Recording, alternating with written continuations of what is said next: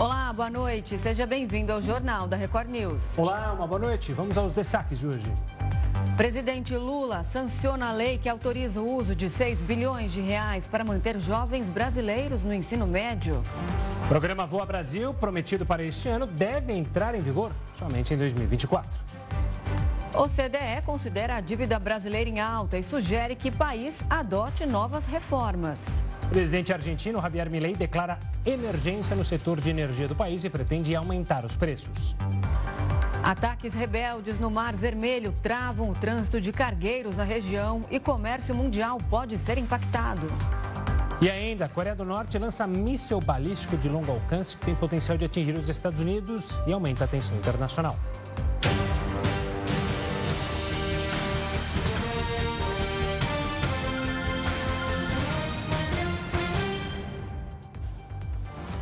O novo Procurador-Geral da República, Paulo Gonet, tomou posse hoje e afirmou que o momento é de diálogo entre os poderes.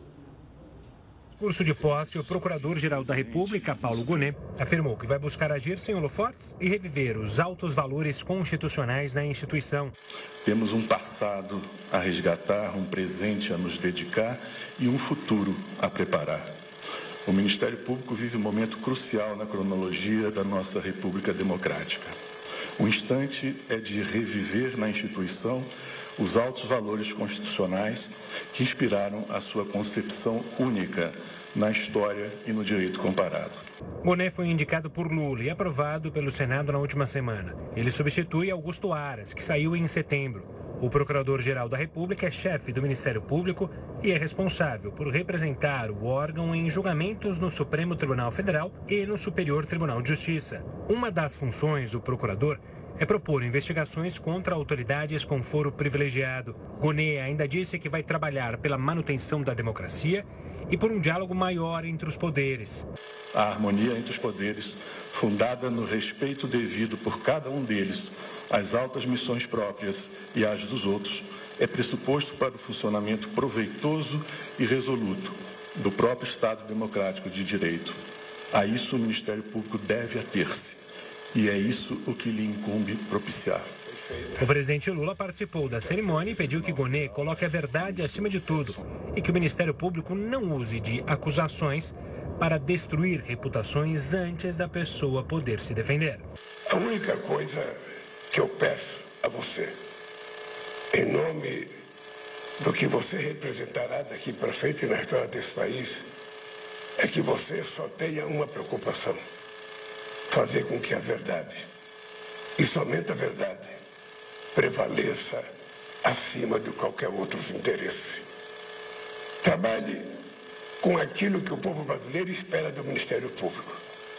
As acusações levianas não fortalece a democracia, não fortalece as instituições. Muitas vezes se destrói uma pessoa antes de dar a ela a chance de se defender. O programa Voa Brasil deve ser apresentado no próximo mês. A medida vai disponibilizar passagens aéreas a 200 reais para pessoas de baixa renda. Inicialmente, o Voa Brasil seria lançado ainda este ano, mas hoje o ministro de Portos e Aeroportos, Silvio Costa Filho, confirmou que a ideia do governo é que o programa passe a valer em janeiro de 2024. De acordo com o chefe da pasta, os públicos que serão atendidos pela medida ainda estão sendo discutidos com as companhias aéreas. O objetivo é divulgar o Voa Brasil na segunda quinzena de janeiro. O programa vai disponibilizar passagens aéreas nacionais com preço preços fixados em 200 reais para diferentes partes da população. Quando a medida foi anunciada, o Ministério confirmou que os beneficiários seriam pessoas de baixa e média renda, aposentados e pensionistas do INSS, estudantes que usam o FIES e servidores públicos. O governo vai ficar responsável pelo gerenciamento de passagens não vendidas pelas companhias, principalmente em períodos de baixa demanda. Dessa forma, vai ser possível comercializar os bilhetes com valor fixado de 200 reais. O Ministério também estuda a possibilidade de criar o Voa Brasil Internacional para viabilizar a ida de estudantes para o exterior com bolsas. Mas esse programa ainda não tem data para ser anunciado. E o presidente Lula sancionou a lei que autoriza o uso de 6 bilhões de reais para manter os jovens no ensino médio.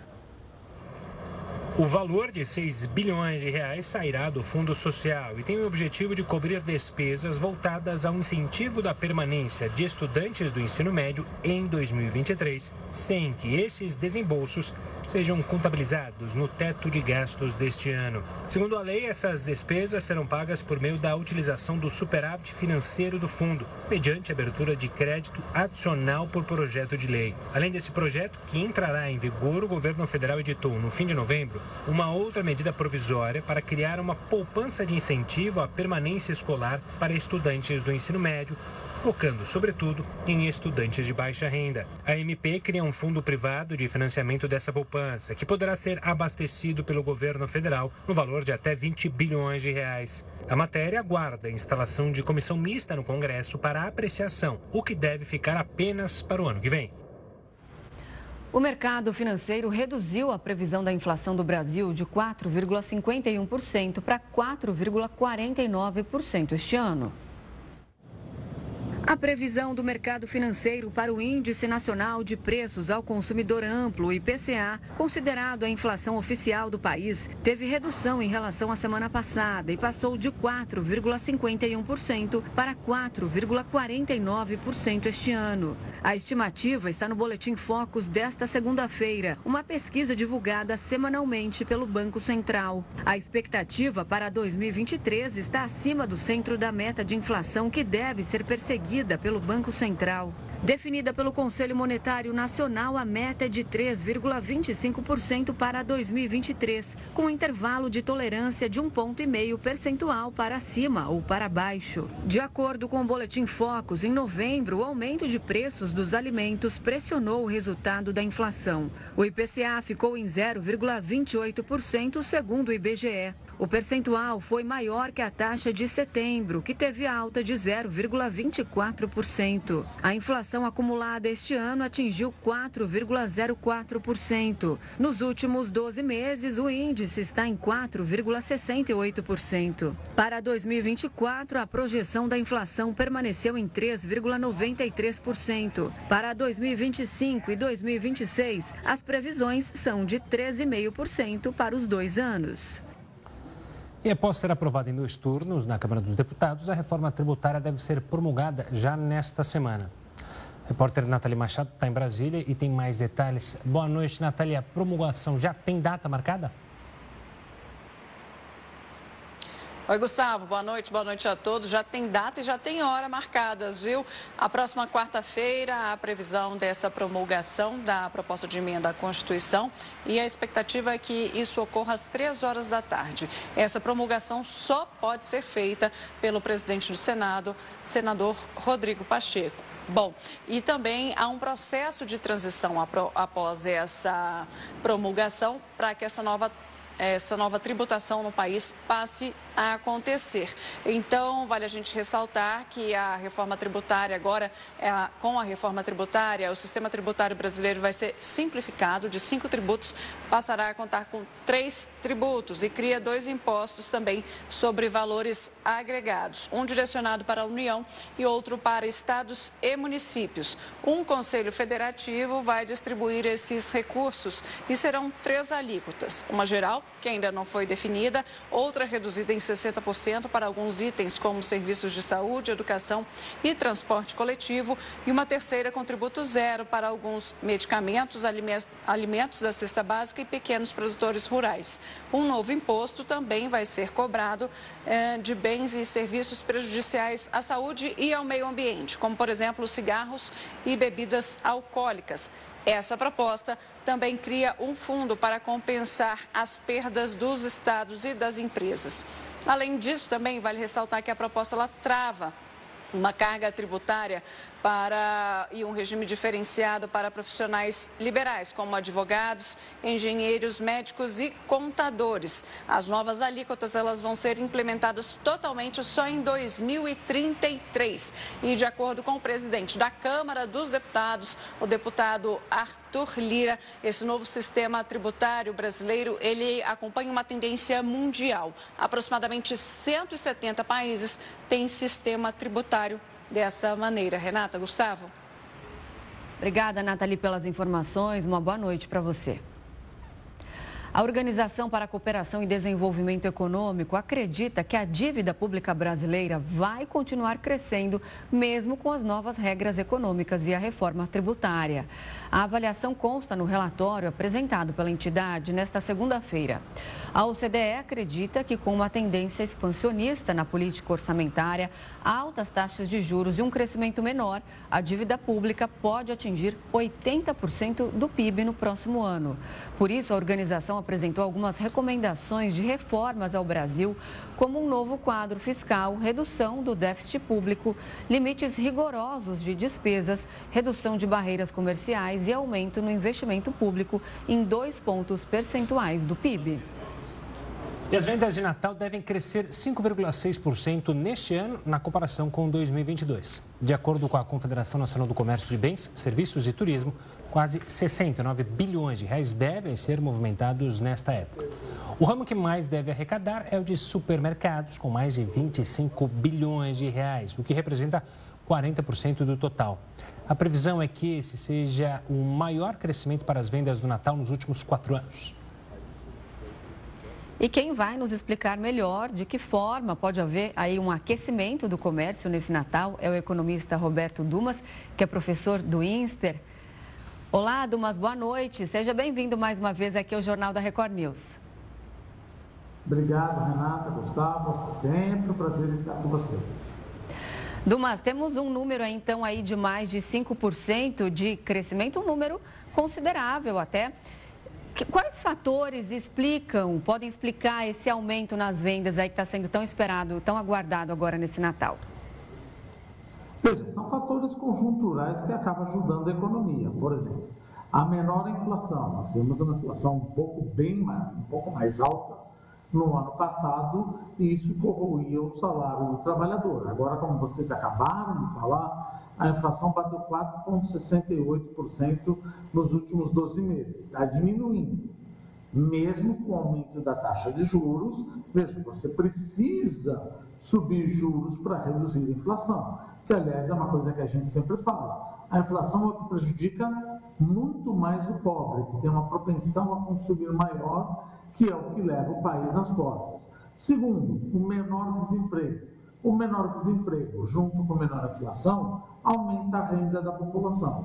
Maior renda do trabalhador, e no começo do ano nós tivemos a PEC da transição, que foi 145 bilhões, que foi o aumento do Bolsa Família.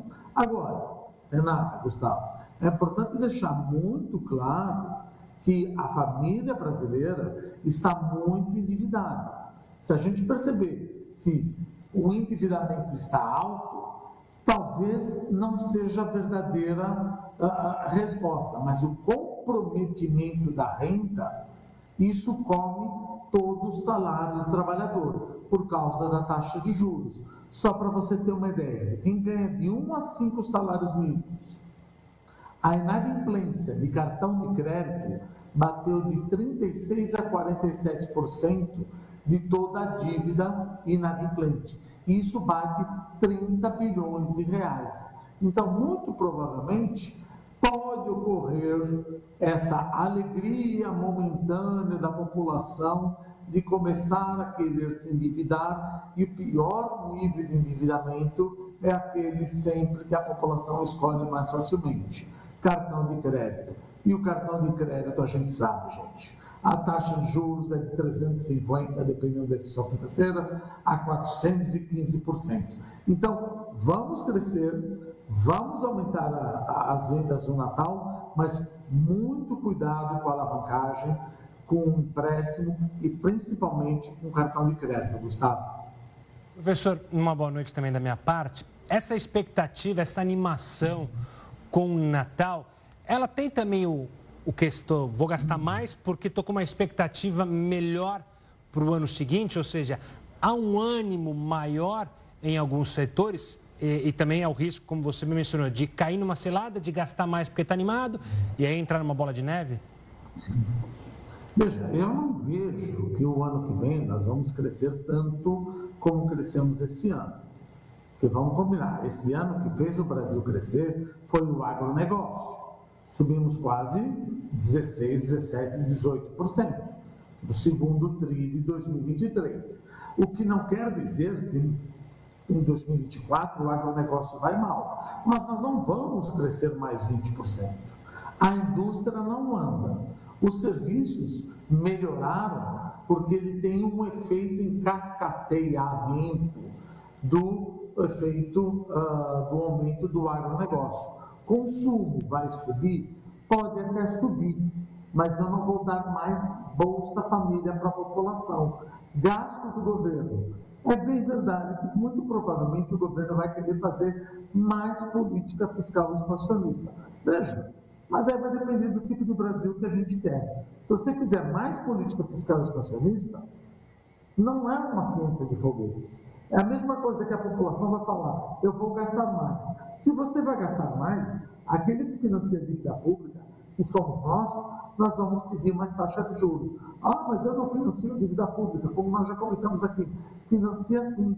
O teu fundo de garantia está depositado no título público o teu seguro de vida está depositado teu, numa, num título público, o teu INSS está depositado no título público, o teu fundo de investimento, aquele fundinho DI, está depositado no título público. Então, se o governo quiser fazer mais alguma PEC para querer aumentar o gasto do governo, isso pode sair pela culatra. O gasto do governo aumenta, mas a taxa de juros sobe, porque isso é óbvio como acontece nas famílias, eu gasto demais, o meu risco perante ao meu credor aumenta e o meu credor pede mais juros. Isso faz o meu consumo e investimento cair. Então, eu acho temerário aqueles que estão gastando, achando que 2024, pelo menos dado os números de hoje, achar que 2024 vai ser melhor que 2023. Por enquanto, não é o que aparenta. Dumas, nós temos um ambiente econômico mais favorável, como você mesmo disse, mais estável esse ano. Só que, como você lembrou muito bem, temos aí muitas pessoas endividadas, inadimplentes, com contas a pagar. Quais as orientações a gente pode dar para as pessoas não se enrolarem ainda mais, então, na hora das compras, agora nessa reta final? Por exemplo, você citou o cartão de crédito. Se uma pessoa tem aquele valor na conta disponível na hora que ela vai fazer a compra, é melhor ela passar à vista o valor inteiro ou acabar entrando naquela de, por exemplo, quatro, cinco vezes sem juros e vai se enrolar, por exemplo, se uma pessoa fizer uma compra agora, quatro, cinco vezes, ela vai pagar a compra até abril do ano que vem. A chance dela se enrolar não é maior? O Brasil, o brasileiro tem uma coisa típica da gente. A gente não calcula taxa de juros. Quando você olha, por exemplo, numa venda, você vê, olha, 4, 5, 6, 8 vezes, sem juros. Pelo amor de Deus, os juros estão embutidos aí. Os juros estão embutidos. Então, seria importante que as empresas e o comércio fizessem uma venda com um preço à vista menor, descontado pela taxa de juros. Mas como é que o brasileiro faz a conta? Ele vê se aquele percentual cabe na renda dele, ele acaba se endividando no cartão de crédito. Se ele não consegue se endividar, ele posterga para o próximo mês. Veja, tua dívida sobe cinco vezes em um ano. Então, é aquela coisa. Qual o modelo ou qual o veículo que você quer usar para viajar? Você não pode fazer uma viagem de mil quilômetros de Uber, de táxi você tem que fazer uma viagem de acordo com o custo da viagem. Então você não pode fazer uma compra exacerbada, uma compra exagerada, usando o cartão de crédito. É mais fácil você pedir um capital de giro no banco, que a taxa de juros vai ser bem menor. Muito, muito cuidado com o cartão de crédito. Não se endividem com o cartão de crédito e não deixem passar um dia. Vai gastar mais? Ligue para o gerente da sua conta e peça um capital de giro ou um crédito consignado, que é bem mais barato que o cartão de crédito. Tá certo, Dumas, obrigado pela participação mais uma vez aqui conosco no Jornal da Record News. Um forte abraço, um ótimo final de ano. Obrigado, gente. Um abraço a todos. Até mais. E o Ministério da Justiça estendeu o prazo para a Força Nacional permanecer em uma importante terra indígena do Pará até fevereiro. O Ministério da Justiça e Segurança Pública prorrogou por 60 dias a presença da Força Nacional na terra indígena Ituna Itatá, em apoio à Fundação Nacional dos Povos Indígenas, que cumpre duas decisões judiciais na região. Com esse novo prazo, o uso está autorizado até 15 de fevereiro do próximo ano. As ações determinam a retirada de não indígenas do local. Isso porque há indícios de atuação de grileiros e invasores que desmatam espaços protegidos e criam gado na região. Segundo a portaria, a Força Nacional atuará para preservar a ordem pública e garantir a segurança da população, além de proteger o patrimônio. Nós estamos mostrando agora imagens ao vivo da Islândia, porque há poucos instantes um vulcão entrou em erupção na península de Reykjanes, próxima à cidade de Grindavik. Você pode conferir a, lava sendo, a lava sendo expelida do solo. Segundo o governo local, a polícia e a defesa civil estão alertando as pessoas para que não se aproximem da área. O que se sabe até agora é que o fenômeno foi precedido de diversos terremotos, mas ainda não há registro de vítimas. Moradores da cidade de Grindavik já tinham saído da região em novembro, conforme nós noticiamos aqui no Jornal da Record News, e as atrações turísticas da região também estavam fechadas. Desde outubro, já havia indícios de que o vulcão entraria em erupção. Grindavik fica próximo à capital, Reykjavik. E ainda nessa edição, a gente vai tentar falar com um especialista para entender sobre esse fenômeno. As imagens são impressionantes e em instantes você também vai saber que a Coreia do Norte lançou um míssil balístico de longo alcance que tem potencial, veja só, de atingir os Estados Unidos e, obviamente, aumenta a tensão internacional. O Jornal da Record News volta já já.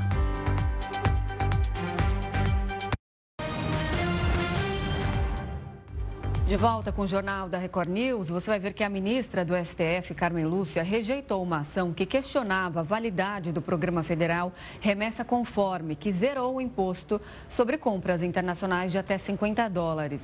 Segundo a decisão, a questão foi técnica.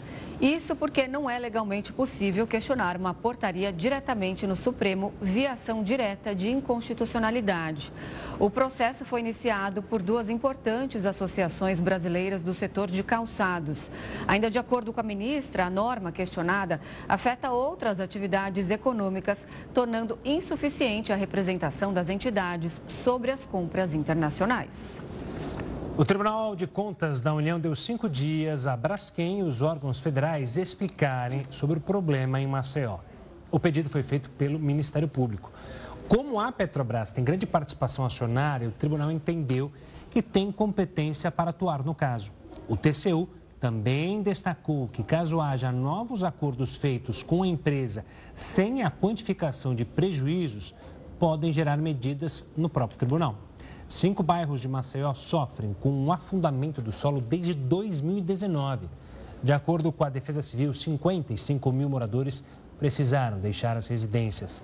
A capital alagoana decretou estado de emergência por causa do risco de colapso de uma mina de salgema. A deputada estadual pelo Rio de Janeiro, Lucinha, foi alvo de buscas da Polícia Federal por um suposto envolvimento com a milícia carioca. O Tribunal de Justiça do Rio determinou que a parlamentar fosse afastada imediatamente das funções legislativas enquanto as investigações acontecem. E quem tem mais detalhes ao vivo sobre esse caso é o repórter Marcos Marinho. Boa noite, Marcos.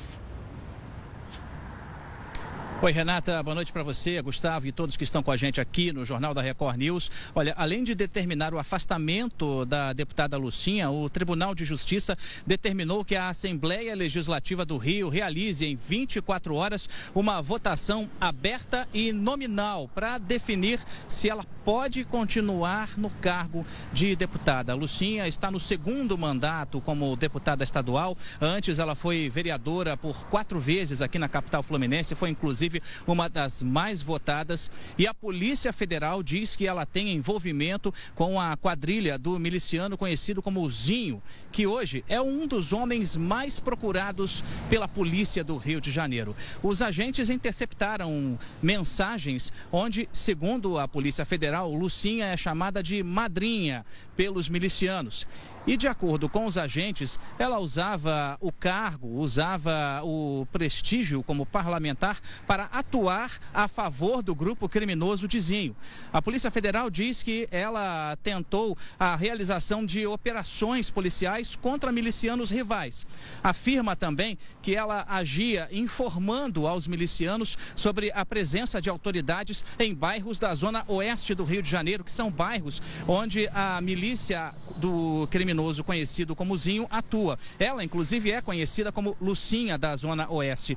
Ainda segundo a Polícia Federal, a parlamentar tentou até mesmo trocar o comandante do batalhão da PM do bairro de Santa Cruz, também na Zona Oeste. E esses bairros onde a milícia de Zinho atua são os bairros que são redutos eleitorais da parlamentar. Bom, até agora ela não se pronunciou, mas ela só não foi presa hoje porque tem imunidade parlamentar. Os agentes da Polícia Federal estiveram no gabinete de Lucinha e também na casa dela, em Campo Grande, na zona oeste do Rio de Janeiro. Na residência foram apreendidos 148 mil reais em espécie e também duas pistolas. Ela foi levada para a sede da Polícia Federal, prestou depoimento, foi liberada em seguida e, como tem imunidade parlamentar, só poderia ser presa no caso de flagrante de algum crime inafiançável.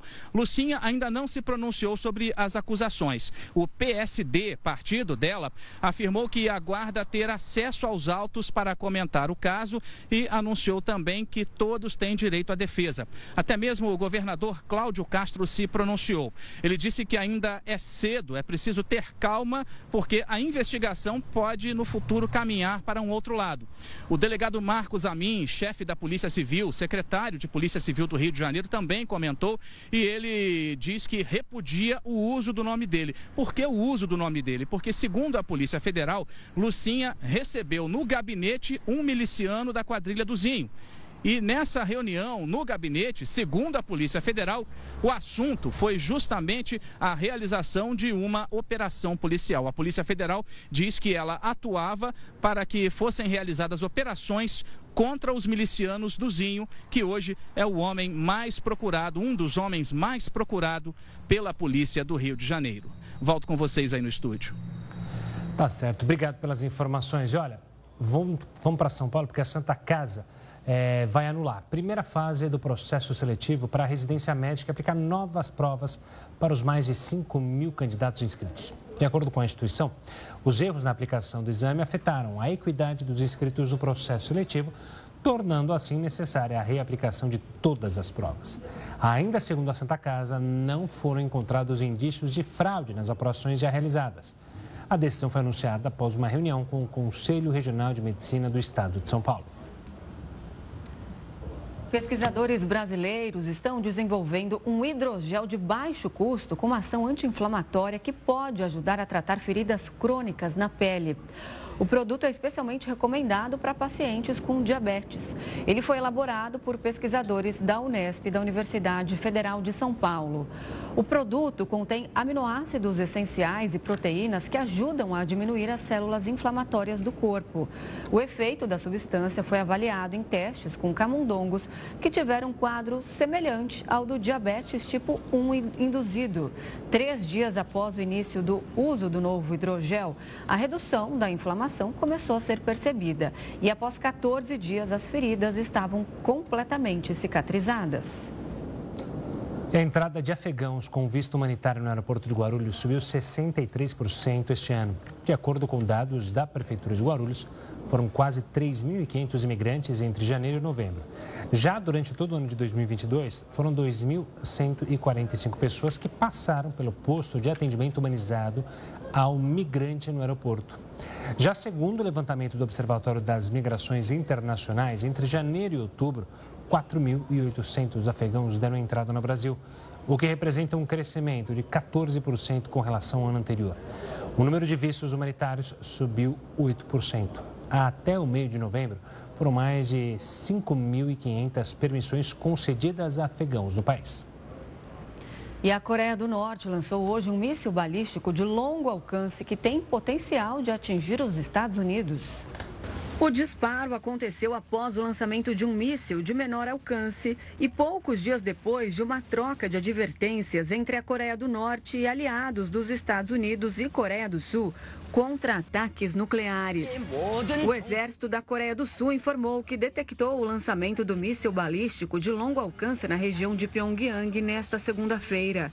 O projétil voou quase mil quilômetros antes de cair no Mar do Leste, também conhecido como Mar do Japão. O lançamento anterior de um míssil desse tipo pelo regime de Kim Jong-un havia ocorrido em julho. O míssil lançado hoje utiliza combustível sólido e pode alcançar alvos em qualquer continente, exceto na América do Sul, de acordo com observadores internacionais. Para a gente entender como essa ação da Coreia do Norte aumenta a tensão internacional e o que a gente pode esperar desse cenário para 2024, a gente conversa agora com Roberto Goulart Menezes, professor do Instituto de Relações Internacionais da Universidade de Brasília. Professor, uma boa noite, obrigado pela participação aqui conosco. Existe alguma explicação clara por que, que essa tensão tem aumentado entre Coreia do Norte, principalmente Estados Unidos, e obviamente a vizinha ali, Coreia do Sul? Há uma participação chinesa por trás disso tudo também? Boa noite, Gustavo. Boa noite, Renata e todos que nos acompanham. O presidente Biden, desde que ele tomou posse, ele segue com a política de cercar a China. E ele vem utilizando dois mecanismos principais. Um mecanismo é, que ele desenvolveu com, é, uma, é, com a Coreia do Sul e o Japão, né? e um outro mecanismo também no campo militar com o Reino Unido e a Austrália.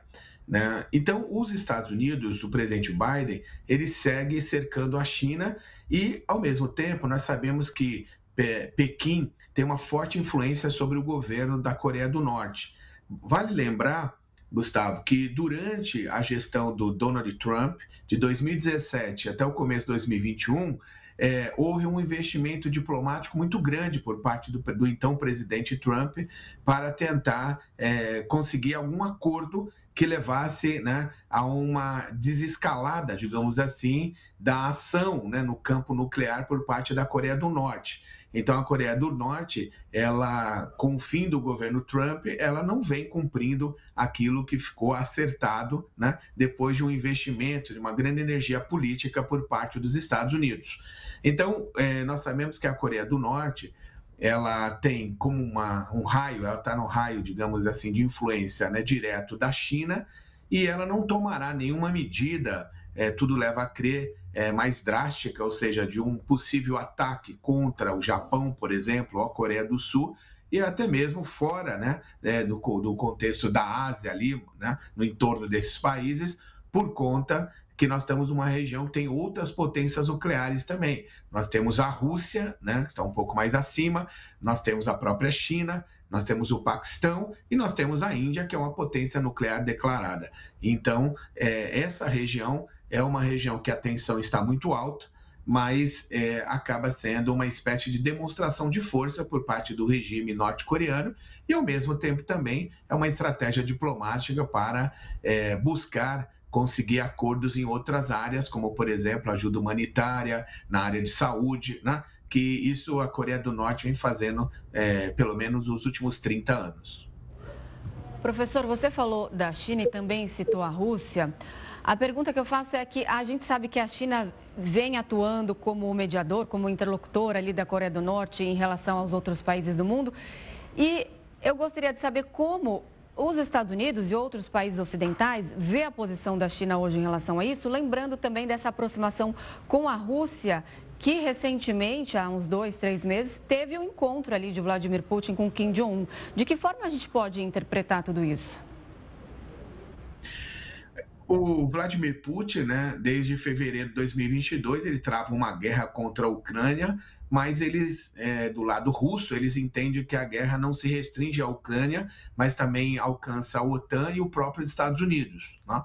O segundo ponto é que o, o estreitamento das relações entre a China e a Rússia ela tem a ver diretamente com uma, uma espécie de uma insatisfação, é claro, uma contestação, de certa forma, no campo diplomático, da hegemonia dos Estados Unidos.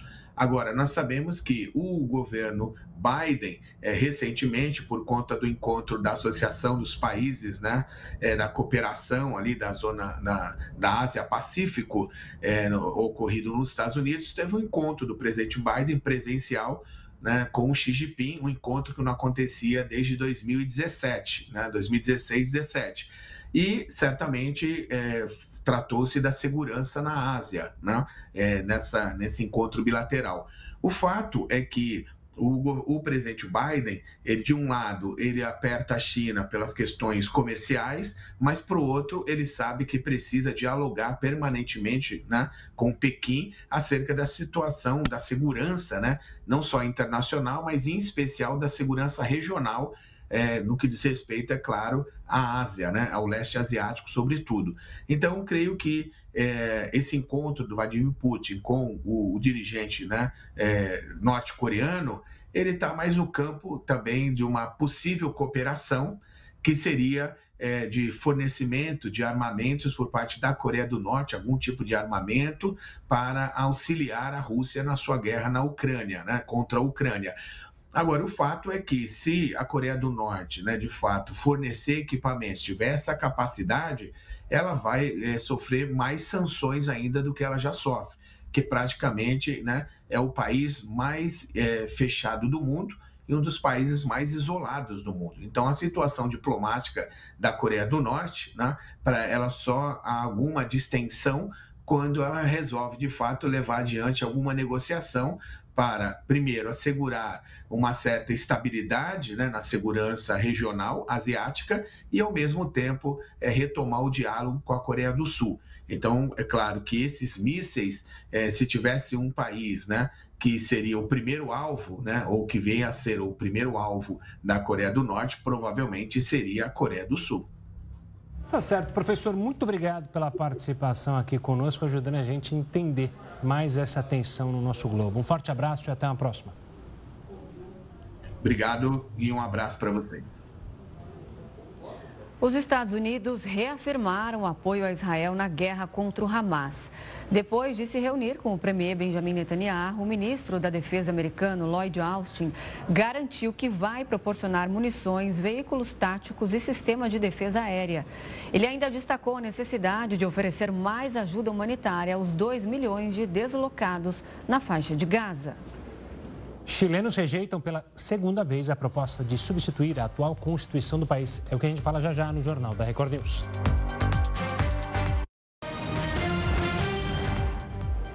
Os chilenos rejeitaram pela segunda vez a proposta de substituir a atual Constituição. O presidente Gabriel Boric garantiu que não vai haver mais votação sobre esse assunto. Os chilenos foram às urnas para votar uma proposta de substituição da Constituição. 55% dos eleitores foram contrários e 44% foram a favor da mudança. Não houve apoio intenso para a aprovação. No final, acredito que enquanto os políticos estiverem envolvidos na criação da Constituição, vai ser difícil alterá-la. As eleições de ontem foram espetaculares. Concordo muito com o resultado. Ficamos assim porque o povo decidiu. Eles não querem mudanças. Não querem cambios. O atual texto foi imposto durante a ditadura de Augusto Pinochet na década de 1980. Apesar de haver rejeição, esta foi a segunda vez que uma proposta foi negada nas urnas. Em setembro do ano passado, o texto apoiado pelo governo foi rejeitado por 62% dos chilenos. O presidente Gabriel Boric garantiu que durante seu mandato o processo constitucional será encerrado. Nosso país seguirá com a Constituição vigente. Nosso país vai continuar com a Constituição atual, porque depois de duas propostas votadas, nenhuma delas conseguiu representar e unir o Chile em sua bela diversidade. O país ficou polarizado, dividido. O processo constitucional não conseguiu canalizar as esperanças de ter uma nova Constituição escrita para todos. Na Argentina, o presidente Javier Milei decretou emergência no setor de energia do país. De acordo com Milei, os baixos preços da energia no país levaram à falta de investimentos na rede de gás e eletricidade. E agora será necessário aumentar os preços para garantir a livre concorrência do mercado e o fornecimento contínuo no país vizinho. Milley prometeu ainda aumentar o controle sobre os órgãos reguladores locais de gás e eletricidade.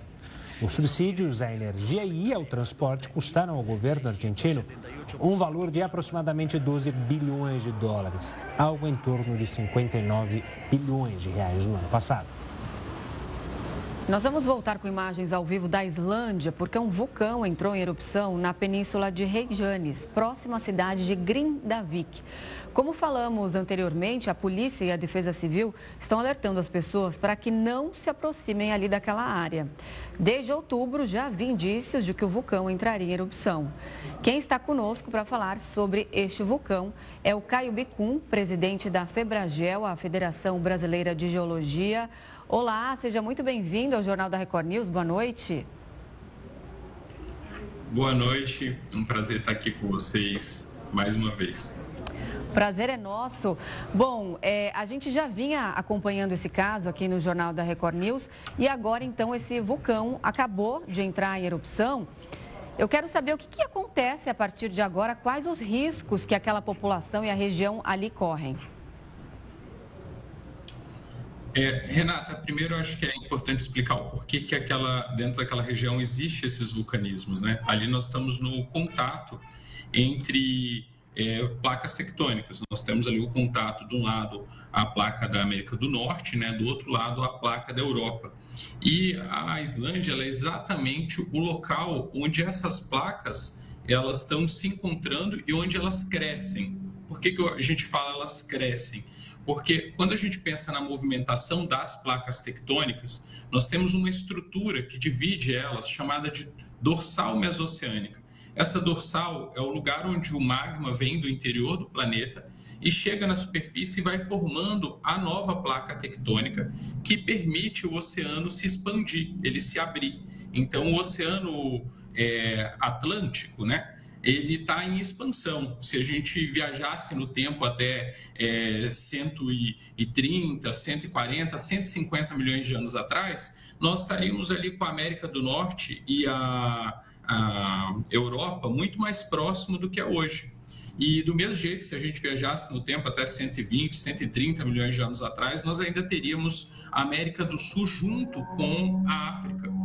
Então, esse vulcanismo que nós estamos vendo aí na Islândia, é exatamente o processo de criação desse novo pedacinho de placa tectônica é, ali que, vai, que serve como, vamos dizer, um mecanismo de expansão desse do assoalho oceânico, né, desse fundo do oceano é, que existe naquela região. Então, ali na, na, na, Islândia em si é muito comum existir esses vulcanismos e é um vulcanismo que ele não é um vulcanismo muito explosivo. Nós temos vulcões como, por exemplo, do Krakatoa, que é um magma diferente desse. Apesar de muita gente achar que o magma é igual, mas nós temos diferentes tipos de magmas. E nesse caso específico, nessa região, um magma que a gente chama de magma basáltico, que é um, um magma que tem umidez maior, ele é menos escuro e, e diferente do, de magma do, do, do Krakatoa, ou que destruiu.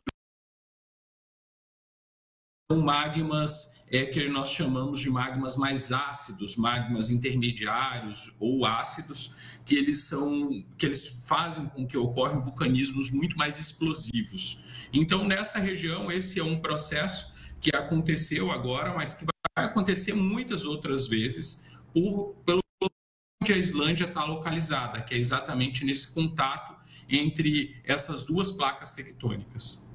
Caio uma boa noite também da minha parte. É, a gente consegue prever quanto tempo dura um, um caso como esse, é, um fenômeno como esse?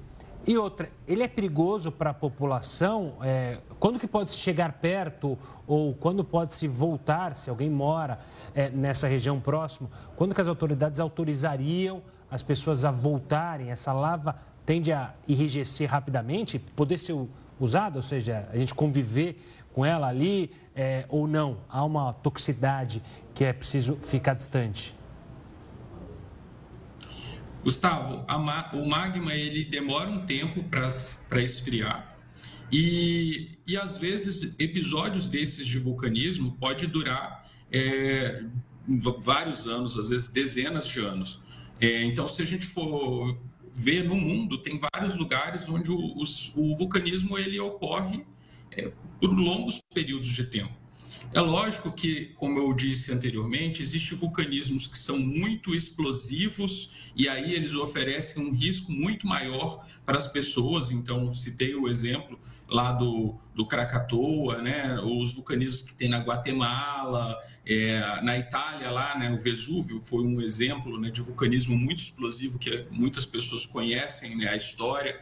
Esses vulcanismos são diferentes desse que está ocorrendo na Islândia.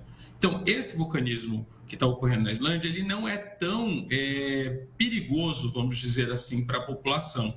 É, é, claro que quando está tendo um, um, episódio como esse, não pode chegar perto, não, pode, não tem como estar ali naquela área de uma forma é, constante. Uma coisa que é muito importante também é entender sobre os vulcanismos é que regiões como essas são muito monitoradas e, e quando esse vulcanismo ele já tiver uma fase menos ativa, já indicando que ele já está acessando é, os próprios é, monitoramentos que são feitos sismológicos e tudo mais vão poder indicar isso para a população. Agora, de momento, esse episódio está começando, então pode ser que demore aí até alguns anos ou décadas esse processo de vulcanismo que está ocorrendo ali naquele local.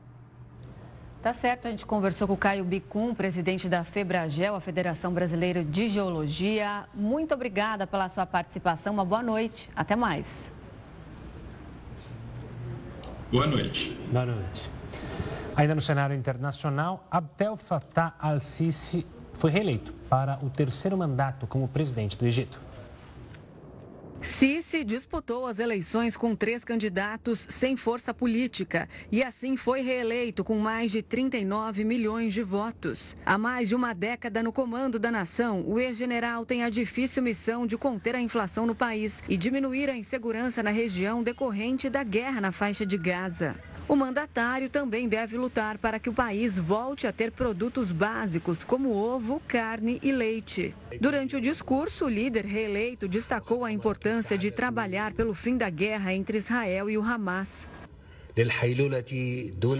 Esta guerra em curso na nossa fronteira oriental exige todos os nossos esforços para evitar que se estenda ainda mais especialmente com todas as ameaças que representa para a segurança nacional egípcia em particular e para o caso palestino em geral. Os egípcios reunidos durante as eleições votaram para mostrar ao mundo inteiro a sua expressa rejeição desta guerra desumana e não apenas para escolher o seu presidente para um novo mandato num cenário civilizado.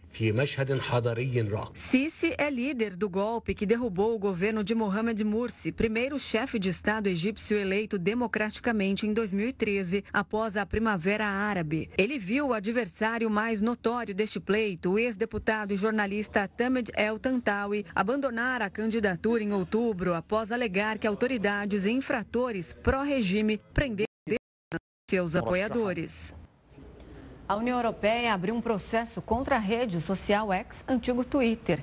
O objetivo é investigar a disseminação de conteúdo ilegal e de informações falsas sobre a guerra entre Israel e o Hamas.